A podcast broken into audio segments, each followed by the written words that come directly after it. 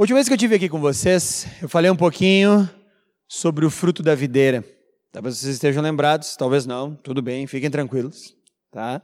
Ah, aonde tudo que nós vamos produzir para Deus não são orações, leitura bíblica, cursos bíblicos, mas tudo que nós produzimos realmente para Deus é amor.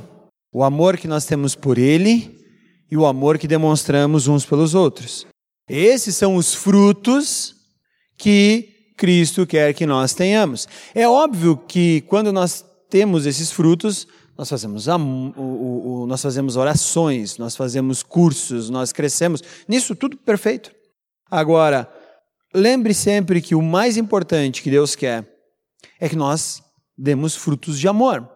Então, esse foi o, o, a tônica que eu usei quando eu li para vocês João capítulo 15, o versículo da videira. Mas sempre há aquela pergunta: uh, por que o amor?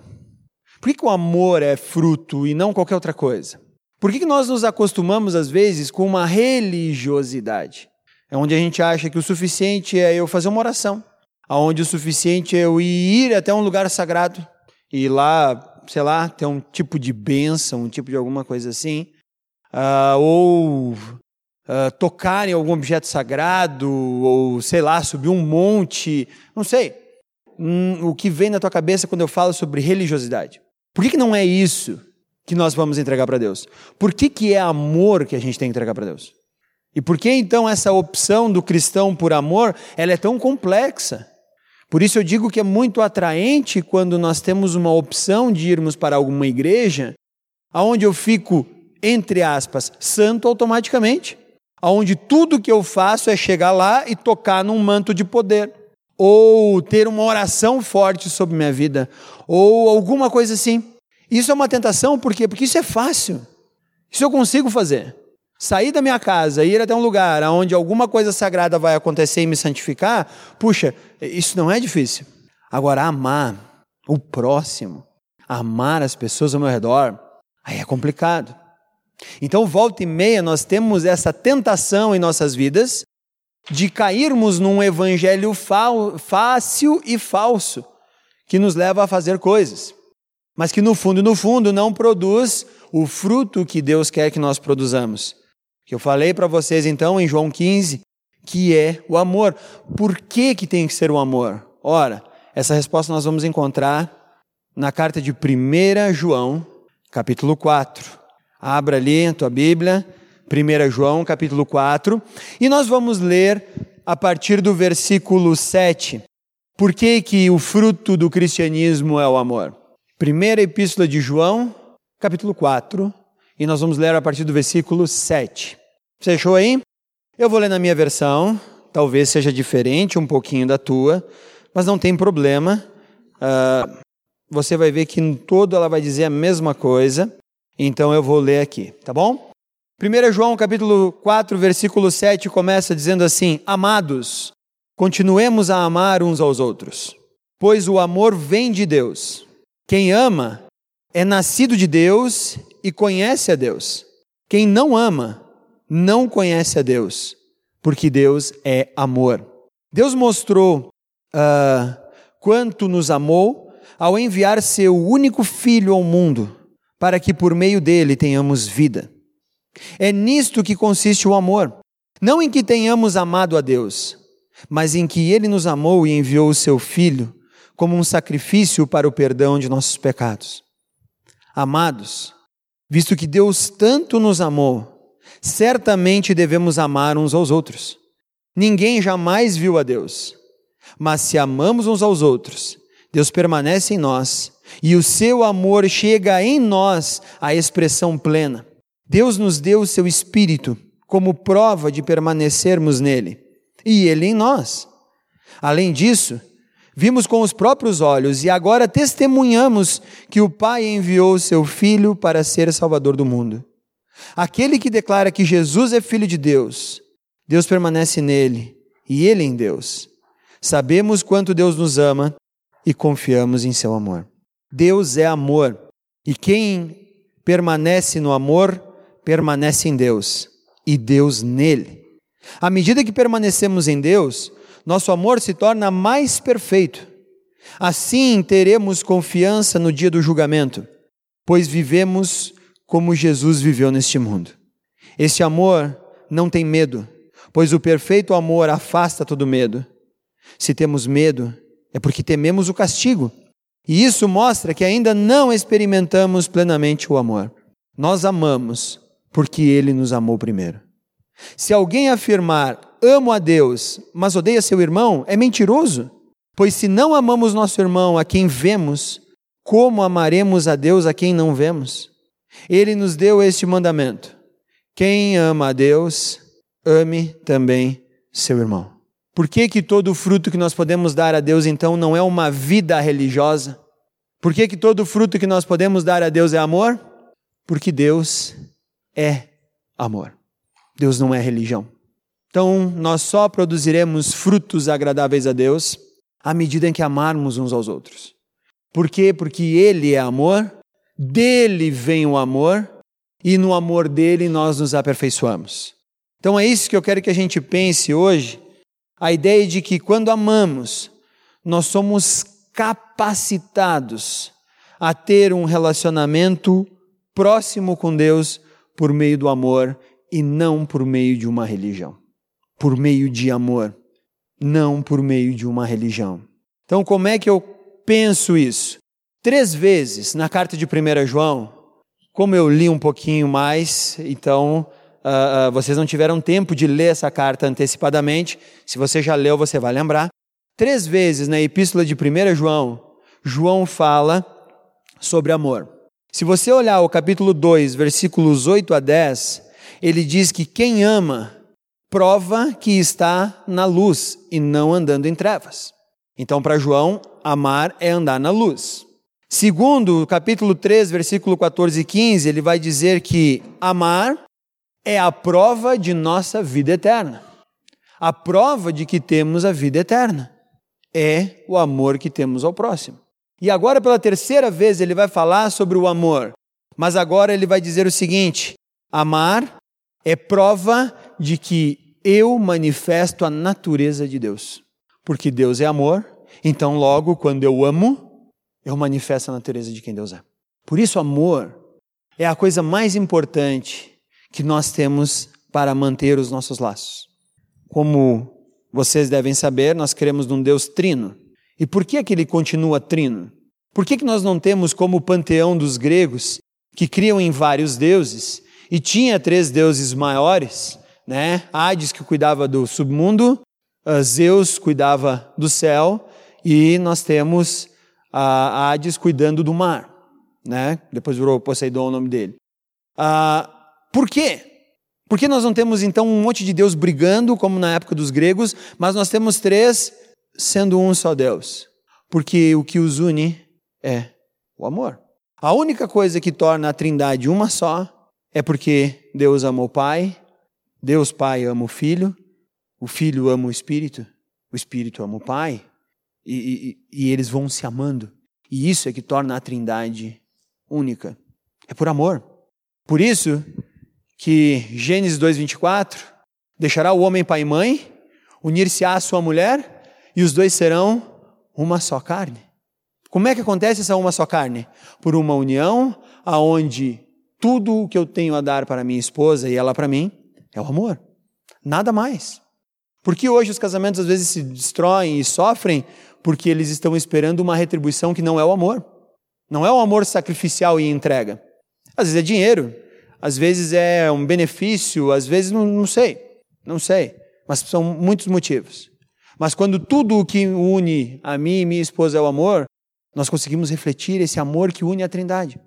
E aí, quando Paulo fala que a igreja tem um só espírito e é uma só unidade, ele está dizendo que nós devemos ser assim por amor.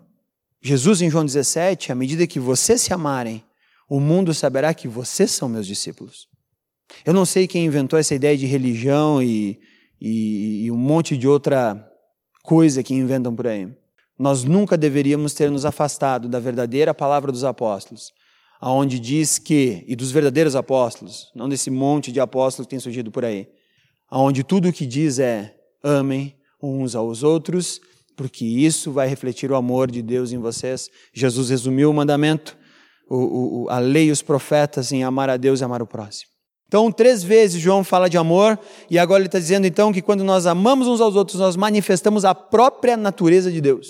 E ele é muito uh, mais profundo que isso, quando ele fala no versículo 7 e 8, ele diz assim: Amados, continuemos a amar uns aos outros. Não sei a tua versão, talvez esteja Amados, amemo-nos uns aos outros.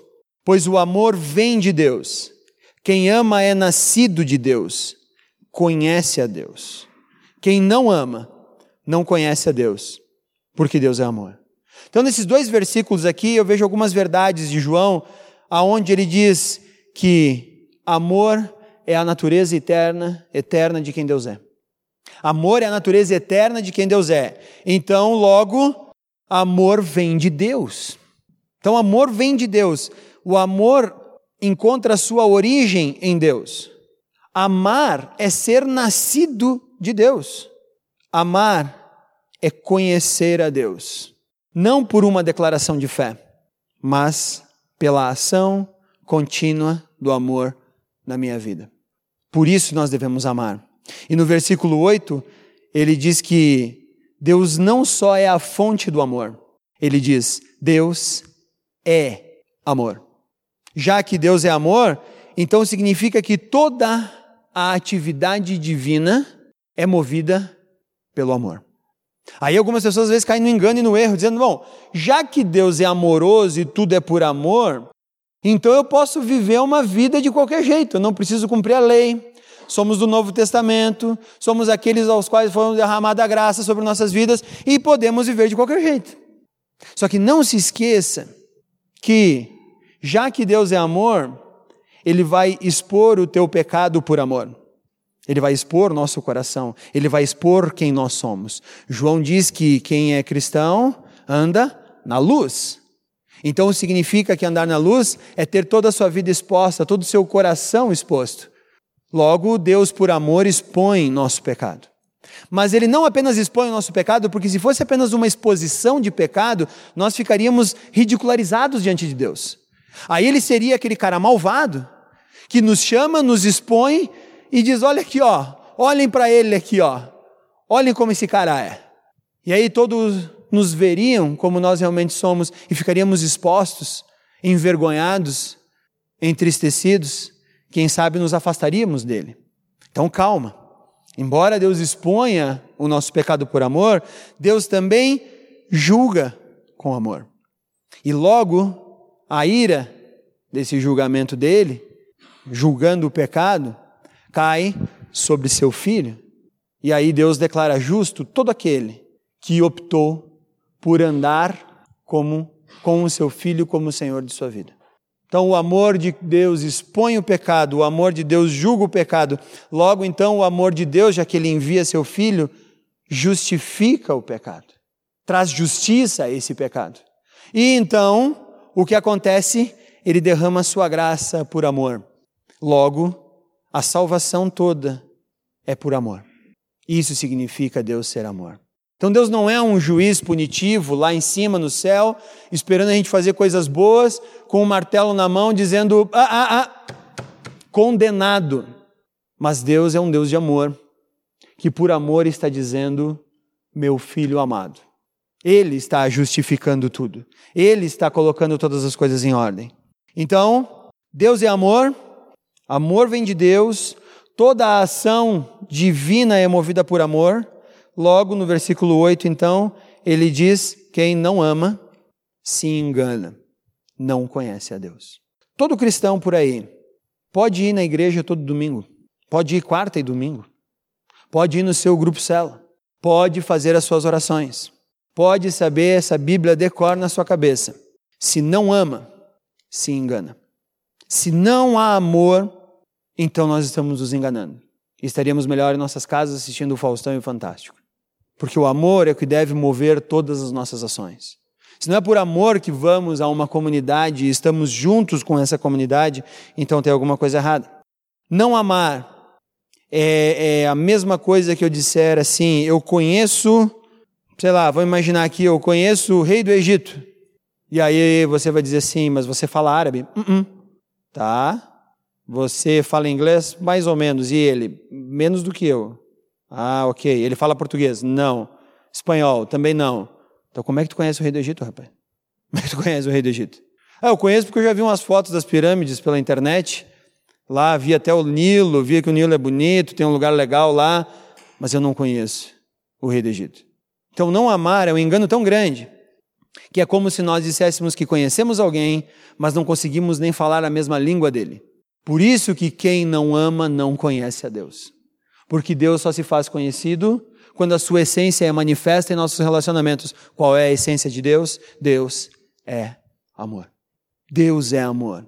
Ele continua agora nos versículos 9 e 10, e ele diz assim: Deus mostrou quanto nos amou ao enviar seu único filho ao mundo para que por meio dele tenhamos vida. E nisto é nisto que consiste o amor. Não em que tenhamos amado a Deus, mas que ele nos amou e enviou seu filho como sacrifício para perdão de nossos pecados. Então, já que a essência de Deus é amor, então nós temos que compreender que a manifestação maior do amor de Deus está na pessoa de Cristo.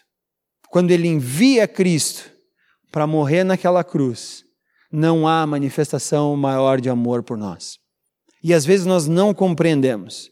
Às vezes Cristo é uma coisa pregada lá numa parede, um, um, um cara morto, sofrido, e a gente sequer imagina que aquela ali é a maior manifestação de amor que Deus fez por todo ser humano. Vira um símbolo de religiosidade, onde até na Câmara uh, os caras ficam tentando votar se deixa o Cristo lá na parede, se tira o Cristo da parede. O que menos importa é o Cristo estar ou não na parede, pessoal. O que importa é ele estar aqui. Ó. Se Cristo está aqui, pode não estar na parede, estou nem aí.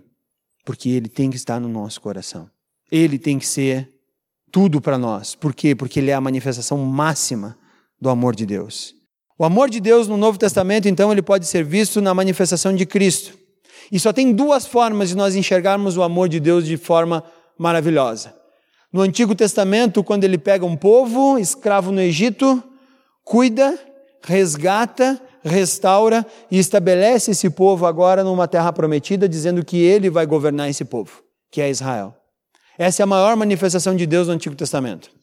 A gente fica pensando que as maiores manifestações de Deus é ele abriu o mar, ele fez o povo passar o Rio Jordão a seco, ele usou ah, o som das trombetas dos israelitas para derrubar as muralhas de Jericó. Gente, esse não é a maior manifestação de poder de Deus na Bíblia. A maior manifestação no Antigo Testamento é quando ele livra Israel e coloca, estabelece Israel como um povo que deveria viver para manifestar a sua luz. E a segunda manifestação, maior manifestação do Novo Testamento, não são os milagres, não são nada, mas é o próprio Cristo quando Deus o envia para morrer numa cruz e mostrar o seu amor pelo ser humano. Versículo mais famoso do Novo Testamento, João 3,16, porque Deus amou o mundo de tal maneira que deu seu Filho único. Essa é a maior manifestação do amor de Deus. Então Deus, Ele não só é amor, como foi falado no versículo 7 no versículo 8, mas ele manifesta seu amor, ele não guardou para si o amor, ele manifestou, como que ele manifestou? Enviando seu filho a nós. Então, já que ele envia o nosso filho, o amor dele é espontâneo. Não há nada que obrigue o amor de Deus a acontecer. Amor brota de Deus. Amor vem espontaneamente. Então, a manifestação do amor de Deus não vem em que nós amamos Deus, mas ele nos amou antes. Então, o amor de Deus é espontaneamente dirigido a cada um de nós. Essa é a maravilha do nosso relacionamento com Deus. E quando nós demonstramos esse amor, é apenas um reflexo do amor que Deus já demonstrou para nós. Quando nós amamos, é apenas um reflexo de que Deus continua conosco. O amor, ele deve ser designado, ele é mais ou menos assim, um benefício, um sacrifício que eu faço para que outra pessoa seja beneficiada. E o que custa para mim é o meu próprio bem-estar. Ou você acha que Cristo não estava bem lá no céu, por isso o Pai mandou ele ser castigado aqui na terra? Custou o bem-estar de Cristo no meio da Trindade para descer a essa terra, habitar no nosso meio e ser a manifestação do amor de Deus, inclusive indo para uma cruz. É assim que Deus manifestou o seu amor. Então nós não amamos primeiro, não, pelo contrário. Nós pegamos o seu filho e dissemos assim: prega ele numa cruz. E ele foi para essa cruz. Essa é a maior manifestação de amor que nós podemos ter. Então, olha a crescente: Deus é amor, versículo 7 e 8. Deus agora manifesta seu amor enviando seu filho. E agora nós chegamos numa declaração enorme, versículo 12, onde diz assim: uh, Amados, visto que Deus tanto nos amou, certamente devemos amar uns aos outros. Ninguém jamais viu a Deus, mas se amamos uns aos outros, Deus permanece em nós e o seu amor chega em nós à expressão plena. Primeira vez que eu li esse versículo, eu não entendi ele direito. Eu voltei. Ninguém jamais viu a Deus, mas se amamos uns aos outros, Deus permanece em nós e o seu amor chega em nós à expressão plena. Eu acho que eu li umas três vezes. E quando eu entendi o que João está tentando dizer aqui, é algo maravilhoso. Se você acompanhar a crescente, então, Deus é a origem do amor. Deus é amor. Deus manifesta seu amor enviando seu filho. Versículo 11 ele diz assim: O derramar do amor de Deus, então, em nós, nos impele em amor ao próximo, porque obviamente é um reflexo natural do amor dele.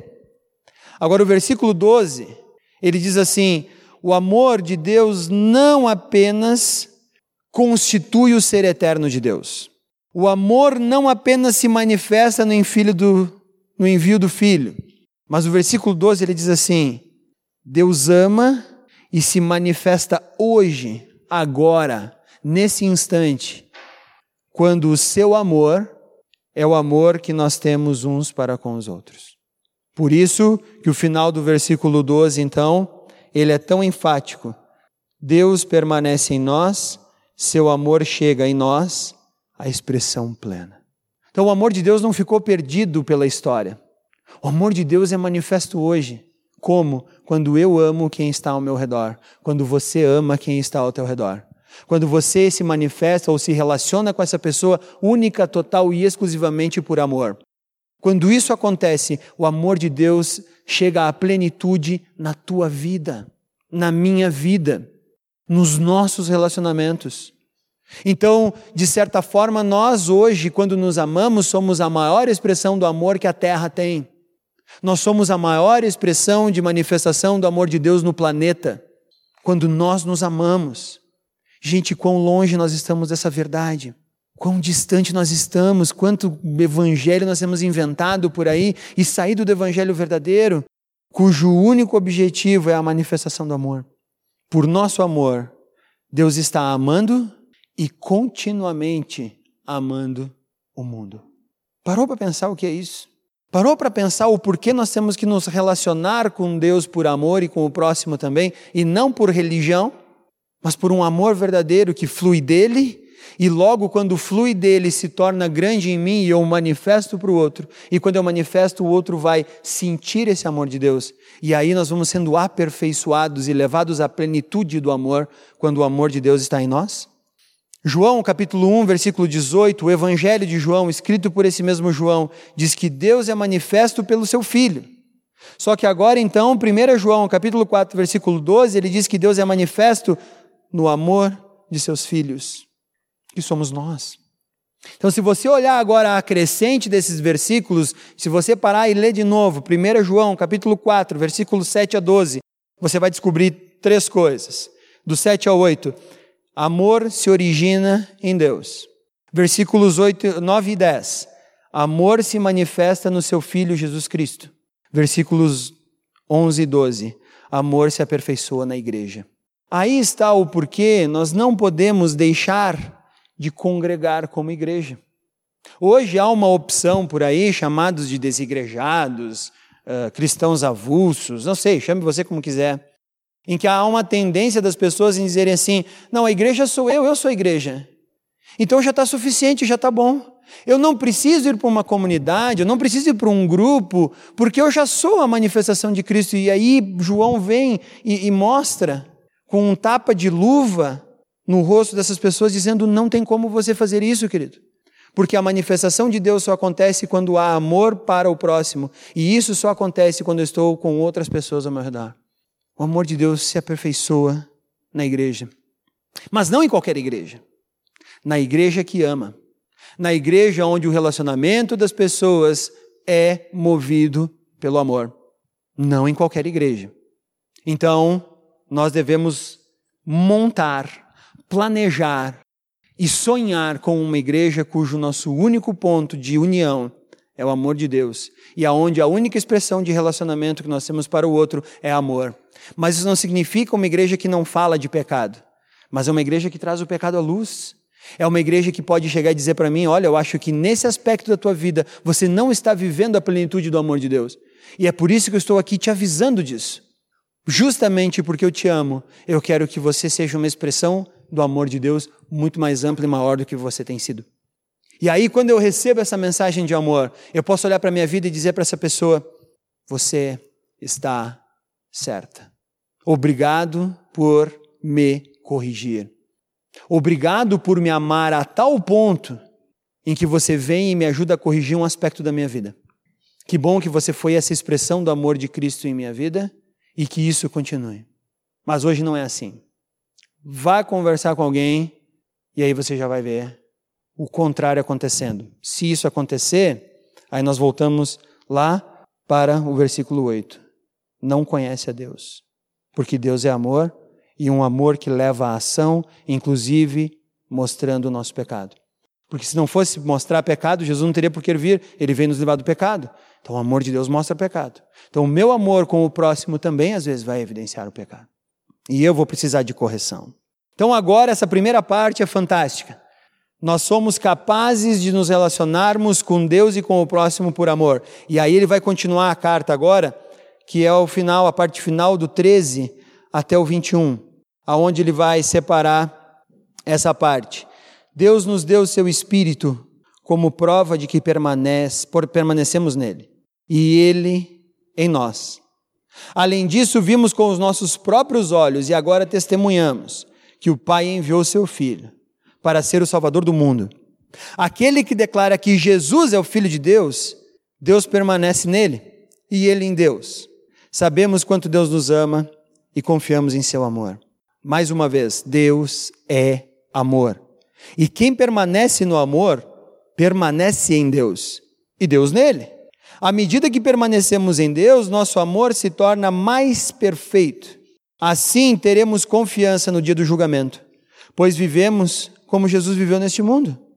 Esse amor não tem medo, pois o perfeito amor afasta o medo. Se temos medo, é porque tememos o castigo.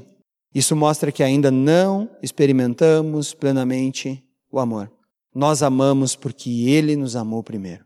Se alguém afirma ama a Deus, mas odeia seu irmão, é mentiroso. Pois se não amamos nosso irmão a quem vemos, como amaremos Deus a quem não vemos? Ele nos deu este mandamento: quem ama a Deus, ame também seu irmão. Agora que nós somos capazes de amar a Deus e ao próximo, logo então nós somos capazes de desfrutar a presença de Deus. Nós permanecemos nele, ele permanece em nós quando nós amamos uns aos outros e quando nós amamos o próprio Deus. O Espírito Santo testifica a comunhão que temos com Deus, testifica que ela é ininterrupta. Versículo 13 a 16 vai dar a garantia de que somos salvos e que podemos então confiar nesse amor.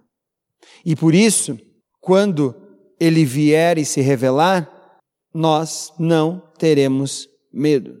Porque hoje todo mundo fica com medo, bah, e se Deus existe e vem do céu e vai expressar todos os nossos pecados. Vai que ele realmente é um cara que está com uma balança lá escrito boas obras e más obras. Aonde ele leva o peso, boas obras é esse, más obras é aquele. E para ser considerado um indivíduo bom, eu tenho que ter um pouquinho mais boas obras do que más aí eu vou para o céu. Mas se a gente olhar para a nossa vida, a não ser que você seja meio louco, você sabe que as nossas más obras pesam muito mais. E aí a gente fica com medo que Deus venha e nos mostre isso. Então, se nós fazemos isso, significa que nós não estamos aperfeiçoados no verdadeiro amor de Deus. Nós estamos com medo de um castigo que Ele vai nos dar, porque não temos um relacionamento com Deus baseado em amor. Nós temos um relacionamento com Deus baseado num negócio, em que eu dou para Ele boas obras e isso vai fazendo Ele descontar do caderninho das minhas más obras. E quem sabe o dia que Ele voltar, tá tudo zerado e eu vou dizer: ufa, foi por pouco, mas foi. Vamos lá, vamos para o céu. Não, ele diz assim: se você tem um relacionamento de amor com Deus e amor com o próximo, você pode ter segurança da tua salvação. E o Espírito, do, o Espírito Santo que está em você é uma testemunha dessa garantia de que você não vai ser envergonhado. E aí você pode ter um relacionamento com Deus não baseado no medo, porque o medo pressupõe castigo. Nós podemos ter um relacionamento de Deus por amor. Já que Ele é amor, nós somos capazes de nos relacionarmos com esse Deus por meio do amor que Ele dá para nós. Então, a presença do amor revela o caráter de Deus em nós. E isso nos dá segurança. Porque olha só, nós vivemos como Cristo viveu. Puxa, como assim? Como é que eu sei que nós vivemos como Jesus? Está lá no versículo 17.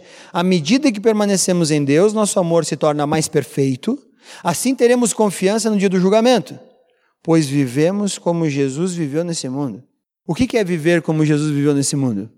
Viver numa relação de amor com o Pai e amar o próximo. Isso é viver como Jesus viveu. Em que todas as nossas ações devem ser baseadas pelo mesmo amor de Deus. Essa é a nossa segurança. Você quer ter certeza da sua salvação? Você não precisa fazer nada mirabolante. Você só precisa amar Deus e o próximo. E aí ele vai falar nos versículos 20 e 21: se alguém afirma ama a Deus, mas odeia seu irmão, é mentiroso. Pois se não amamos nosso irmão, a quem vemos, como amaremos a Deus a quem não vemos? Ele nos deu esse mandamento: quem ama a Deus, ame também seu irmão. Como é que está o nosso amor em nossa vida, pessoal? Como está a nossa manifestação de amor para o próximo? Você está numa relação de amor segura com Deus? Ou você ainda tem aquela pontinha de medo, puxa, eu acho que eu vou ser julgado. Será que será que é isso mesmo? Como está o Espírito Santo respondendo a essa verdade na tua vida? Você sente convicção? Você consegue ter uma relação com Deus que não é baseada no medo dele, mas baseada no amor? Você consegue entrar na casa de Deus ou na presença de Deus como você entra na casa do teu pai, da tua mãe, por amor. Você pode chegar lá e abrir a geladeira, dizer para ele: pô, tá precisando fazer umas compras, hein, Deus? Tá feio aqui, só tem água, um pouquinho de pão, queijo mofado. Não, não, a gente tem que entrar assim, com todo cuidado. Não fazer muito barulho, bater na porta. Quando ele abrir, não olha direto na cara dele, fica esperando. Pô, isso aí eu faço com pessoas do mundo mas não com a minha família. Minha família, sei onde mora, muitas delas, minha irmã tem chave da minha casa, eu tenho da minha irmã, tenho a chave da casa do meu pai, posso entrar lá a hora que eu quiser. A tua relação com Deus é assim? Porque, gente, se não é assim, nós temos que repensar o que estamos fazendo aqui. Segunda coisa, como tem sido a tua relação com o próximo? Você tem sido uma pessoa conhecida por manifestar o amor de Cristo? Ou você tem sido reconhecido como uma pessoa amarga? Aquela que não consegue manifestar amor sem antes falar mal, ou aquela que não gosta das pessoas, ou aquela que entra por aquela porta e se a pessoa está aqui, entra por lá. Se, a, se outra pessoa está aqui, eu entro lá. Fica desviando, fica tendo um relacionamento melindroso com o próximo. Gente, se é isso, também tem alguma coisa errada com o nosso cristianismo. Quando você chega em casa e você vai falar de alguém, você vai falar porque você a ama, ou você vai, você vai falar porque o teu coração está cheio de ódio coisas perversas e você vai expor aquela pessoa. Você vai expor um pecado para daquela pessoa. Ou você vai falar mal dessa pessoa para que essa outra pessoa que está te ouvindo também sinta raiva dessa pessoa. Como é que é isso na tua casa? Como é que está o teu coração? Está cheio de amor? Que se está cheio de amor, gente, que bom. Significa que você conhece a Deus, significa que o amor de Deus permanece em você, o Espírito Santo testifica que esse amor permanece em você e você res, é, é, reflete esse amor que vem de Deus Logo, você manifesta a natureza de quem Deus é, e logo isso te dá a garantia de ter um relacionamento vivo com Deus. Mas se não tem sido assim, pessoal, nós precisamos voltar a um relacionamento de amor com esse Deus. Porque Deus é amor. E tudo que Ele pede é amor em nossas vidas. Então, agora, com isso, eu concluo dizendo o porquê todo fruto que nós vamos dar para Deus na nossa vida é amar o próximo e amar a Ele. Por isso que quando João 15 fala que Deus quer que nós demos muito fruto, e esse fruto é o amor, é isso. Não importa o quanto eu trabalho pela igreja, não importa o quanto da Bíblia eu leia, não importa o quão teologicamente saudável eu seja, se não há amor, eu não conheço Deus. Vamos baixar nossa cabeça, vamos orar? Senhor Deus, que possamos manifestar o teu amor. Deus, que nós possamos manifestar o teu amor não porque nós somos bons, mas porque tu és amor. E em ti todo o amor jorra e transborda. E nós podemos ver a manifestação do teu amor quando tu derramou o teu amor enviando o teu filho para morrer naquela cruz, para que cada um de nós obtivesse a salvação.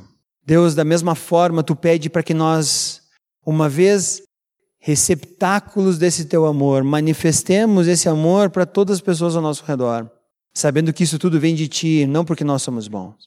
Mas à medida que isso vai acontecendo, o nosso amor vai se aperfeiçoando e o teu amor em nós chega à plenitude. Deus, isso sim é cristianismo de verdade. Isso sim é sinal de que somos teus filhos. Isso sim é sinal de que estamos no rumo certo quando tudo o que fazemos é o reflexo do teu amor em nossas vidas. Então, Deus, torna a Aliança Bíblica de Bento uma igreja que ama, uma igreja que, ah, quando o teu amor é derramado, vai em busca do próximo e cresce, porque tu ama essa igreja, essa igreja te ama e logo essa igreja ama as pessoas que tu ama também. Então, Deus, que essa igreja aqui seja reconhecida pelo amor que tu dás a cada um de nós. É isso que nós te pedimos, em nome de Cristo. Amém.